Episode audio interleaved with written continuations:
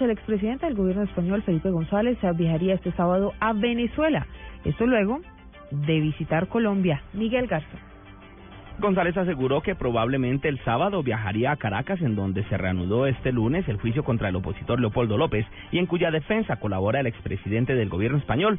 Agregó luego de reunirse con el presidente de la Comisión Europea, Jean-Claude Juncker, que espera realizar el viaje luego de llegar a Bogotá este jueves. En la reunión con el alto representante europeo, abordó el caso de Venezuela y dijo que no es una dictadura, que es una democracia que está ahogando las libertades.